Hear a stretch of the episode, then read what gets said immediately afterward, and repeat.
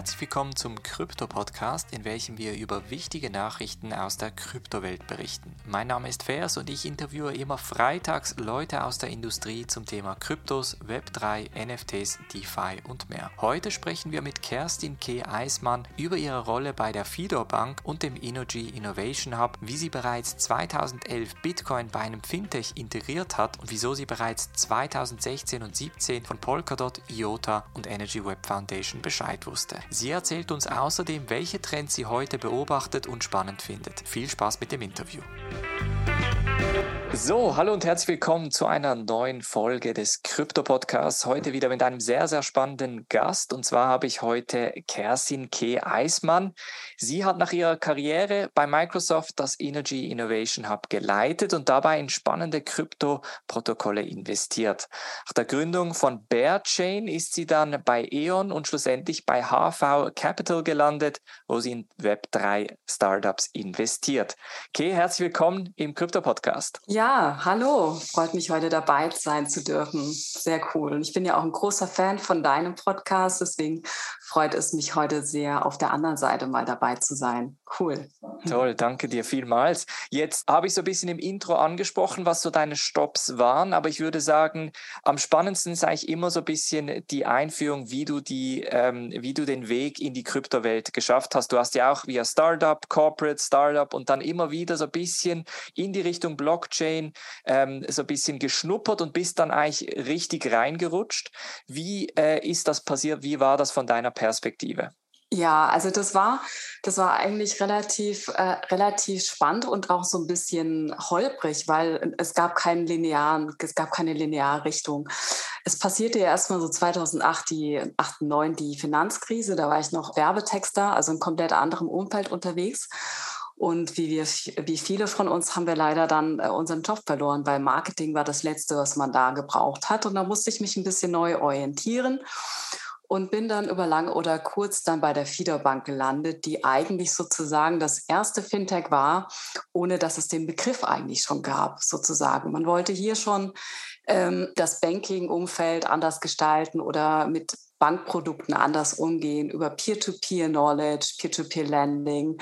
Und ähm, da war ich, glaube ich, Mitarbeiter Nummer sechs oder sieben in München, wirklich noch ganz am Anfang 2011. Und ähm, naja, das war ja auch so die Zeit, in dem Bitcoin langsam rumorte, auch so.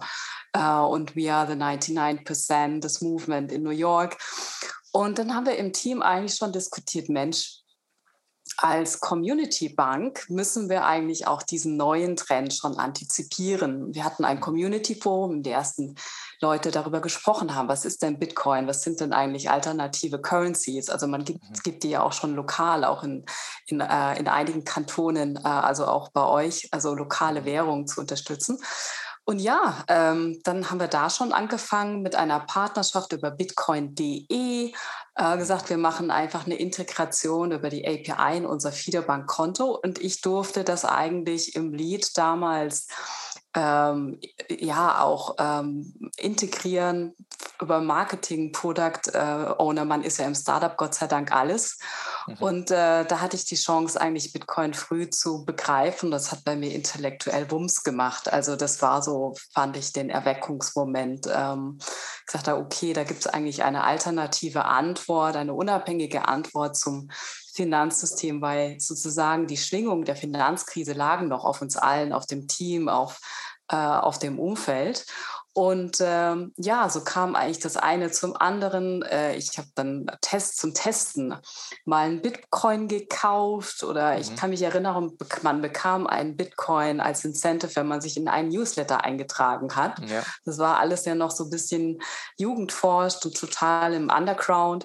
Und ähm, hatte da das war so 2011, dran. 2012 herum. Also 2011 hast du bei der Fido Bank angefangen und dann 11, 12 herum habt ihr Bitcoin mit dieser Bitcoin.de Partnerschaft integriert. Ist das richtig etwa? Genau, genau, genau. Ich glaube, da lag ein Bitcoin bei 160, 170 Euro oder so. Ja, ich wollte gerade sagen, also, so etwas, ja. ja. Irgendwie äh, fantastische Einstiegspreise ähm, mhm. äh, und ähm, obgleich ich jetzt da nicht extrem zugeschlagen habe, weil es war ja alles noch neu. Nur mhm. ich habe dann auch den, den Kurs natürlich beobachtet und äh, irgendwann ähm, Marc Gröner kennt die Anekdote schon, also mein, äh, mein äh, Matthias Gröner, mein äh, damaliger Chef. Ich habe gesagt, wow, der steigt ja unendlich, jetzt schon mal 190 Euro. Und er sagte Frau, Ei, damals hieß ich noch Frau Eichmann, Frau Eichmann, ich glaube, das ist zu volatil, ich würde den jetzt verkaufen.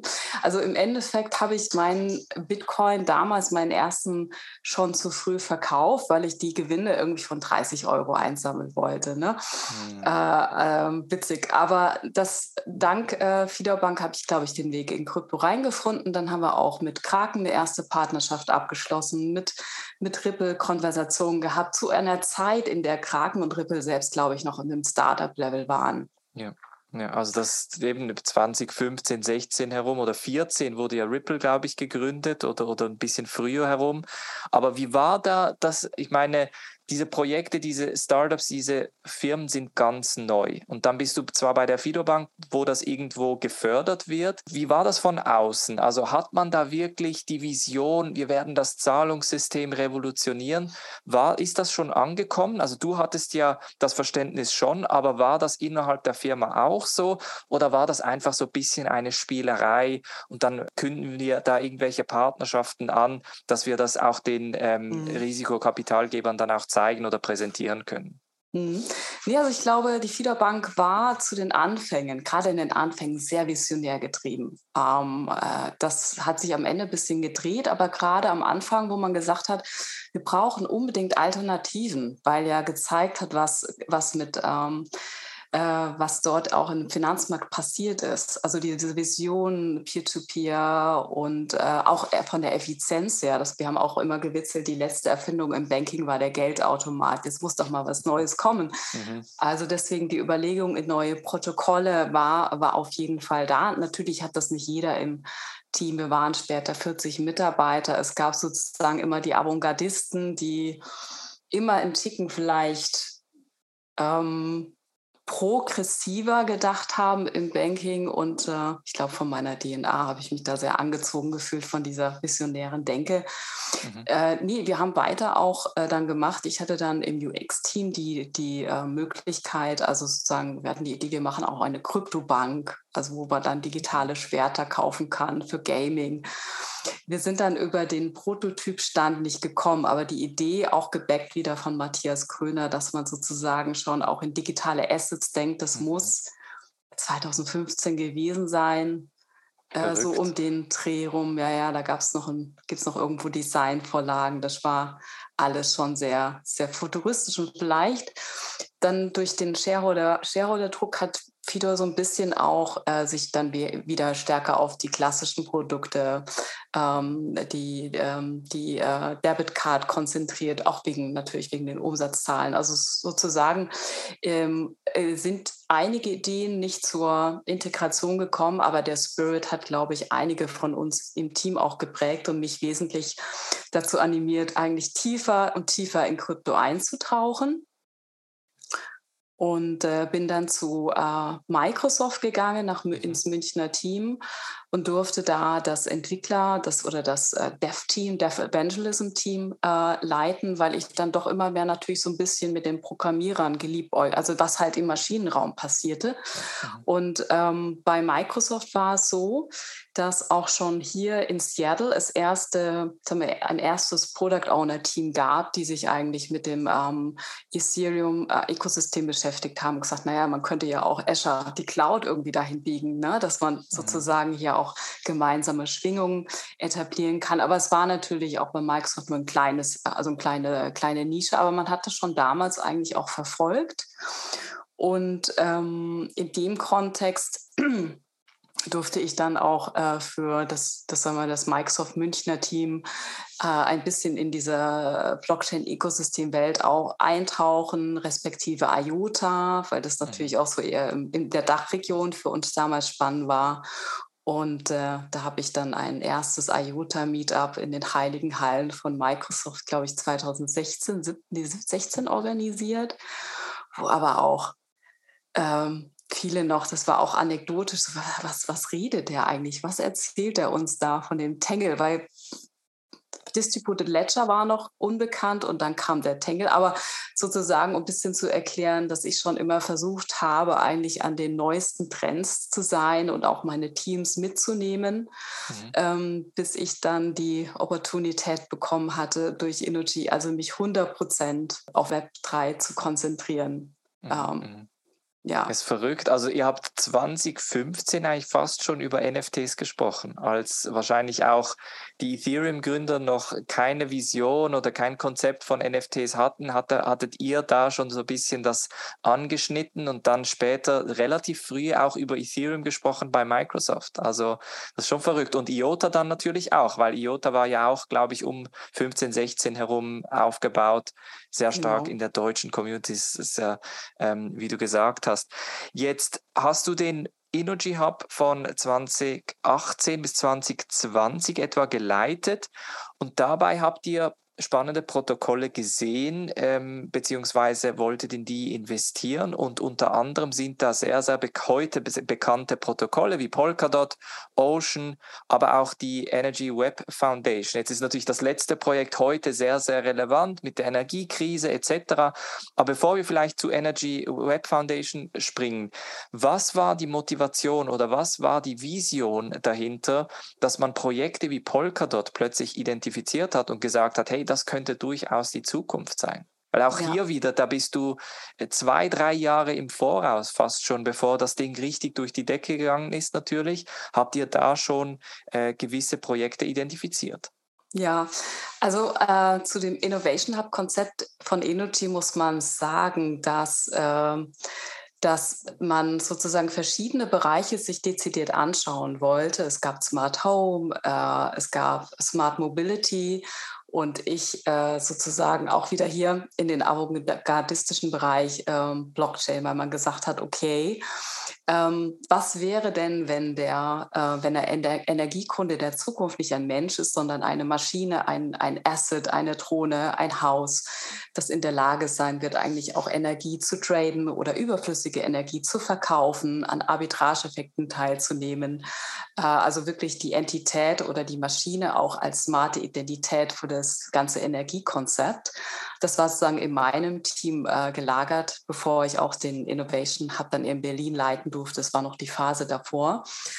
Und äh, vor diesem Hintergedanken durfte ich dann das So-Called Machine Economy Lighthouse aufbauen, in der wir gesagt haben, naja, wenn das so ist, dann brauchen wir aber eine komplett andere technologische Infrastruktur, die autark interagiert, die nicht gehackt werden kann, in Anführungsstrichen, die sehr ineffizient ist. Und da haben wir gesagt, okay, äh, wir machen das über einen Investment-Portfolio-Ansatz und investieren in die unterschiedlichen Tech-Layer, die es ermöglichen, dass eine smarte Maschine, ein smartes Auto irgendwann auch Energie äh, erwerben kann, respektive auch wieder zurückführen kann ins Netz.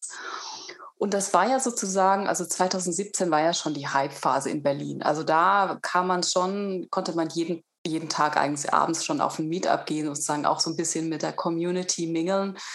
Und so sind wir, glaube ich, damals auch relativ früh unter anderem mit Ewald Hesse von der Energy Web Foundation in Kontakt getreten.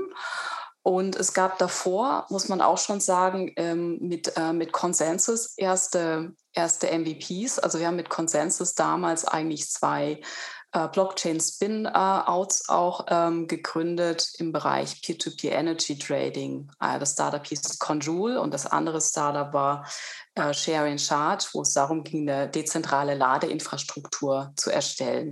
Mhm. Das passierte 16, 17 oder vielleicht in Ansätzen sogar noch bei der alten RWE. Ähm, weil man da schon angefangen hat, mit der überschüssigen Energie darf ich das jetzt sagen, heimlich Bitcoins zu meinen. Glaube ich, in einem ganz kleinen Team hat man da im, am Trading Desk mal ein bisschen so da, da gespielt.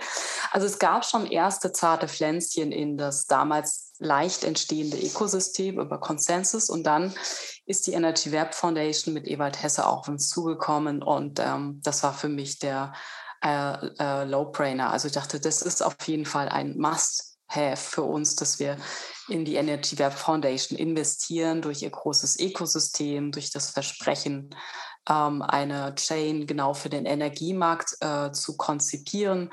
Äh, das war auch durch sein, durch das Team damals ähm, war das, war das schon eigentlich eine wirklich eine spannende Geschichte. Und durch äh, die Energy Web Foundation war natürlich die Brücke zu Polka dort auch sehr nah. Das wird okay, wir müssen ja ein bisschen weiter denken.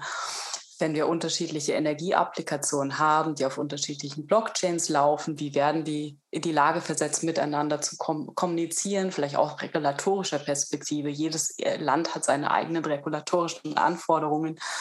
Und ähm, auf jeden Fall auch sehr visionär gedacht. Es war nie die Idee, dass man jetzt 2023 äh, sozusagen äh, Energy auf Polkadot laufen lässt. Ne? Also man hat uns vom Management hier auch die Freiheit gegeben, ähm, sozusagen wirklich in ähm, äh, sozusagen in Level 3 zu denken, wirklich nicht in Adjacent, sondern wie kann die Zukunft von übermorgen aussehen.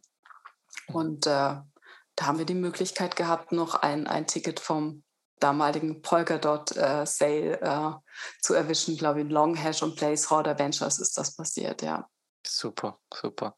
Springen wir jetzt mal ganz kurz fünf Jahre in die Zukunft, beziehungsweise in den heutigen Tag. Jetzt hast du natürlich als äh, teilweise Außenstehende, aber sicher immer noch nah zu der Industrie, Projekte wie Polkadot und ähm, EWT-Token etc. nah verfolgt.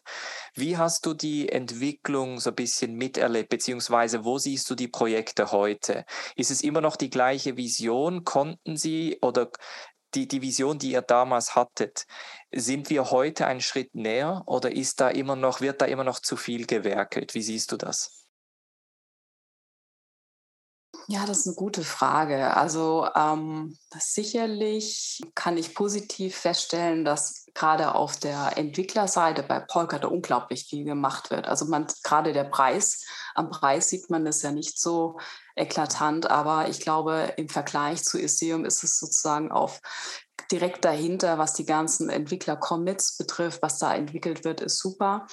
Ähm, auf der ich denke mal, auf der Implementierungsseite, Real-World Use Cases, ähm, da, da denke ich, haben wir noch ein paar Jahre vor uns, bis das wirklich, bis das wirklich greift. Ähm, wobei ich glaube, das liegt teilweise wirklich auch gerade im Energieumfeld, der sehr reguliert ist, wo vieles im Umbruch ist, wie wir gerade auch mitbekommen, ähm, sind kommen oft diese MVPs Peer-to-Peer, äh, Peer-to-Peer Energy Trading oft nicht über diesen einen Sprung, wo es heißt, jetzt muss man auch sozusagen wirklich an das Smart Meter, an sehr regulierte Dinge.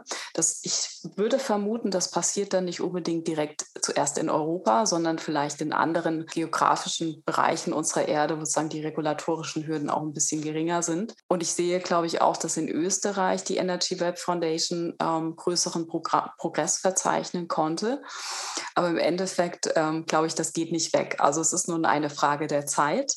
Mhm. Und ähm, jetzt mit meinem außenstehenden Blick höre ich auch vermehrt, dass die Corporates tatsächlich intern doch viel mehr äh, über Blockchain nachdenken, auch in der Implementierung, als das damals 2017, 18 noch. Da ist schon einiges passiert, aber es dauert eben noch. Sehr spannend. Ich frage, weil ich natürlich aus der Sicht eines Investors oder wenn der Zuhörer ein Investor ist, dann investieren wir ja oft in Narrative in der Kryptowelt. Und die Narrative, die ändern ja relativ schnell, oder? Wir haben von ICO zu DeFi, zu NFTs etc. ganz unterschiedliche Narrative eigentlich erfahren. Jetzt frage ich mich halt, beim nächsten Bullrun, bei den nächsten Narrativen, sollten wir einfach den Anlagehorizont nochmal vergrößern, werden es statt in den nächsten zwei Jahren werden wir das Finanzsystem umkrempeln zu in den nächsten zehn oder zwanzig Jahren werden wir das Finanzsystem umkrempeln, weil das ist ja eigentlich genau das, was mit Polkadot und EWT schlussendlich passiert ist. Es war nicht Funkstille für die letzten vier, fünf Jahre. Da wurde ja viel auch natürlich hinter den Kulissen gearbeitet. Aber erst heute ist durch natürlich eine Makrosituation oder eine geopolitische Situation diese Energiekrise hat jetzt das ganze Thema mit EWT noch viel aktueller gemacht. Also glaubst du, dass diese Narrative sehr, sehr kurz gedacht sind, dass deshalb auch der Hype so stark entsteht und müssen wir unseren Anlagehorizont eventuell ein bisschen erweitern, wenn es um Kryptoprojekte geht? Ja, also definitiv, definitiv. Ähm, da, also da musste ich auch von meiner, von meinem eigenen Narrativ lernen. Wir dachten eigentlich ja alle, dass 2022 schon der Moment ist, wo alles durch die Decke geht und sich die Welt ändert und auf dem Web 3 ist Deck gebaut. So ist es ja leider noch nicht. Ich würde aber noch mal ein bisschen abschichten. Ich meine, was wir ja sehen bei DeFi, also der ganze Fintech-Sektor ist schon unglaublich Web 3 ready, weil man hier sozusagen feststellt, wie die Effizienzen durch Blockchain ähm, wirklich sinnvoll genutzt werden können für das Trading, für Lending, äh, für Collateralized Assets. Also es ist wunderbar. Ich glaube, der DeFi-Bereich ist der erste, der jetzt der erste, der sozusagen auch dem vielleicht nicht Krypto-Fan ähm, zeigt, okay, was kann das eigentlich bewirken? Und ähm, als nächstes, als nächstes kommen vielleicht dann eher Themen wie ähm, äh, NFTs, also dieser ganze nicht regulierte Bereich, nicht wahr? Also Entertainment, Music, äh, Gaming, auch wenn der NFT-Bereich aktuell natürlich auch in so einem Bärenmarkt ist, wie alles gerade, äh, glaube ich, dass der unregulierte Markt jetzt äh, früher kommt. Und danach in den nächsten ähm, zwei bis fünf Jahren, äh, denke ich, werden wir auch hier die, die neuen Errung Errungenschaften sehen im Bereich Energie oder auch Decentralized Science. Äh, sicherlich aber eher fünf bis zehn Jahre und nicht ein bis zwei Jahre. Zumal wir jetzt auch in der Weltwirtschaftskrise sind. Das muss man, Klar. ich meine, das, davon müssen wir uns alle auch erstmal wieder erholen. Ne? Mhm, absolut. Ja. Du hast ganz kurz NFTs angesprochen. Machen wir kurz einen Ausschweifer in diese Welt. Du hast 2015, habt ihr bei FIDO schon über NFTs mehr oder weniger das Konzept von NFTs gesprochen. Hast du als, ich sag mal, Infrastrukturexpertin oder Protokoll, Krypto-Protokoll-Expertin den NFT-Trend mitgemacht? Wie hast du das empfunden und wie siehst du die NFTs in der Zukunft? Ja. Ja, also letztes Jahr im Januar bin ich auch in das NFT Rabbit Hole äh, gefallen, muss ich ehrlich sagen, und äh, habe da auch persönlich ein paar Investments äh, getätigt, ähm, weil es mich auch hier wieder intellektuell erschüttert hat im positiven Sinne, dass ich jetzt einfach Assets digital ownen kann. Das ist ja, ich meine, das ist der Use Case schlechthin ähm, den ich auch super, super spannend finde. Und ähm, ich verfolge auch den Space weiter. Und was ich halt zunehmend auch beobachte, ist gerade das sozusagen im, im Music-Bereich, wo du auch wieder diese extremen Ineffizienzen hast, wo der Künstler, glaube ich, nur 10 oder 20 Prozent seiner Umsätze sieht und 80 Prozent gehen in andere Taschen. Und ich denke, ja klar, das ist auf jeden Fall naheliegend, dass man hier über NFTs ähm, nicht nur nachdenkt, sondern dass hier die Marktplätze entstehen. Auf jeden Fall und äh, da gibt es, glaube ich, auch von der DNA des Künstlers. Der Künstler hat eine andere DNA als vielleicht der Banker. Also der Künstler ist generell, ein Künstler ist generell sehr offen, glaube ich, für neue Trends. Und dieses ganze Thema Web 3 ist vielleicht ein bisschen auch Pop Art. Also das hat ja auch so mhm. was, so eine eigene Community. Da, äh, da sehe ich auch viele, äh, sagen wir, viele neue Talente äh, auf jeden Fall. Finde ich toll. Cool. Du hast parallel bei deiner Arbeit bei Energy Hub, parallel dazu Bearchain gegründet, eigentlich ein Non-Profit mit dem Ziel, das Blockchain-Ökosystem stärker zu machen. Ich nehme an, das ist Bearchain bezogen auf Berlin, oder? Ähm, was war da die Idee oder die Vision dahinter? War das mehr ein, ich sag mal, Community-Akt, dass man die Community unterstützt, das Ökosystem, den Austausch fördert? Oder war da auch schon so ein bisschen ein Investmentgedanke, dass man da vielleicht so ein bisschen die Parallelen schließen kann? Ja, also ich muss nur mal kurz äh, aktualisieren, also nicht gegründet, sondern äh, einfach mitgegründet oder wir waren die ersten Founding-Teilnehmer ähm, sozusagen. Ähm, und da die, Grund, die Grundvision war damals, dass man gesagt hat, okay, Berlin scheint irgendwie das Center of Gravity zu sein für viele Blockchain-Startups. Ich meine, Ethereum war noch da, Polkadot war da, EWF war da, Gnosis war da. So gesagt, aber wir müssen es irgendwie schaffen, diese, diese potenziellen Unicorns, und sind ja jetzt auch Unicorns, eigentlich mit den Corporates zu vernetzen, äh, mit den äh, Institutions. Und das war erstmal sozusagen schon diese intrinsisch getriebene Motivation, aufmerksam zu machen, was hier in Berlin eigentlich Spannendes passiert. Äh, und auf der anderen Seite natürlich jetzt als Investorin, klar, hat man dadurch auch Zugang zu, äh, zu Talenten, zu Trends äh, etc. pp. oder kann sich auch mit anderen Corporates auf diese Weise gut, gut vernetzen. Wie ist das heute? Sind wir im Bärenmarkt? Viele Leute sprechen mich immer wieder auf Meetups an. Die Meetups gehen teilweise weiter, teilweise sind es ein bisschen weniger. Für Leute, die jetzt im Bärenmarkt nach ähm, spannenden Projekten Ausschau halten oder vielleicht auch spannenden Verbindungen im, im äh, Ökosystem, Glaubst du, dass Meetups heute immer noch so wichtig sind wie vor x Jahren? Heute haben wir Discord, Twitter, Telegram etc. Wir können fast jeden erreichen, aber trotzdem ist natürlich der, das physische Treffen ist immer noch etwas Spezielles und man tauscht sich aus. Das Vertrauen ist vielleicht auch ein anderes. Denkst du, das, ist auch, das gilt auch im Bärenmarkt noch so? Ja, ähm, äh, also ein, ein klares Jein. Ein klares Jein, ja. Also ich denke, man kann es mittlerweile ähm, auch, auch so schaffen, wenn du nicht in Berlin wohnst oder in Lissabon. Du kannst ja nicht jeden Tag nach, äh, nach Berlin äh, fahren oder fliegen. Denke ich, gibt es mittlerweile, wie du auch gesagt hast, super Möglichkeiten mit der Community über Discord in Kontakt zu treten. Und ich sehe diese Meetups oder Events, ich bin jetzt Ende Oktober auch in, in Lissabon, ist dann aber nochmal das Sahnehäubchen, die Möglichkeit wirklich nochmal auch menschlich die Leute kennenzulernen und vielleicht den ander, ein oder anderen, die ein oder andere Insight zu bekommen, die du vielleicht auf Telegram nicht direkt findest. Also ich glaube, mhm. wir sind ja alle Menschen und Rudeltiere. Es macht einfach nochmal mehr Freude, sich auch mal persönlich zu treffen. Mhm.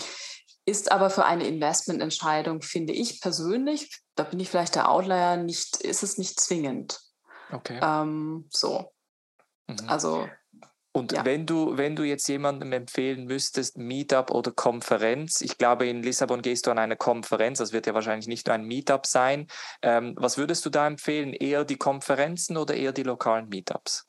Äh, da muss ich jetzt ein bisschen lächeln, weil ich bin äh, in Lissabon, also während der East Lisbon, das ist ja das große mhm. Hacker, aber ich bin selber nicht auf dem großen Hacker-Event, sondern okay. eigentlich besuche ich nur die Side-Events. Also man mhm. klar, vielleicht Meetups oder Side-Events, die kleinen Events hier und da, mhm. weil umso kleiner das Event ist, umso schneller bekommst du natürlich auch den Kontakt. Mhm, mhm. ähm, bei einem Kaffee oder auch bei einem Bierchen, dass man sagt, was macht ihr denn eigentlich? Also das kann man immer empfehlen. Ähm, mhm. Und ähm, die, ich meine, jetzt in Lissabon sind so viele Events, also die Solana äh, Breakout ist ja da und ähm, Filecoin, IPFF, äh, IPFS Events mhm. finden statt. Also man findet da auch viele kostenlose kleine Events, wo man mal reinschnuppern kann. Mhm. Ja, das finde ich eigentlich einen, einen guten ja. Ansatz. Also das habe ich auch in, ich war letzte Woche in Rom bei der Stella, äh, Stella Konferenz Meridian und da war ich das, das, äh, ja, mein mein Verständnis genau gleich. Die Side-Events waren spannender, kleinere Events sind grundsätzlich spannender, weil du dich halt auch eher austauschen und kennenlernen kannst. Also von daher finde ich ein super äh, Hack eigentlich, dass man in die Location der Konferenz geht, aber da versucht mit den Side-Events eigentlich auch Leute zu treffen. Und das finde ich, finde ich, kann, kann sehr, sehr gut funktionieren. Genau. Also man profitiert quasi auch hier sozusagen von den Schwingungen um ein größeres Event äh, mhm. drumherum. Ne? Mhm. Ja. Mhm. Absolut. Heute bist du Venture Partner bei HV und ich nehme an, in Kombination mit HV gehst du dann auch nach Lissabon. Ähm, was ist die Vision da?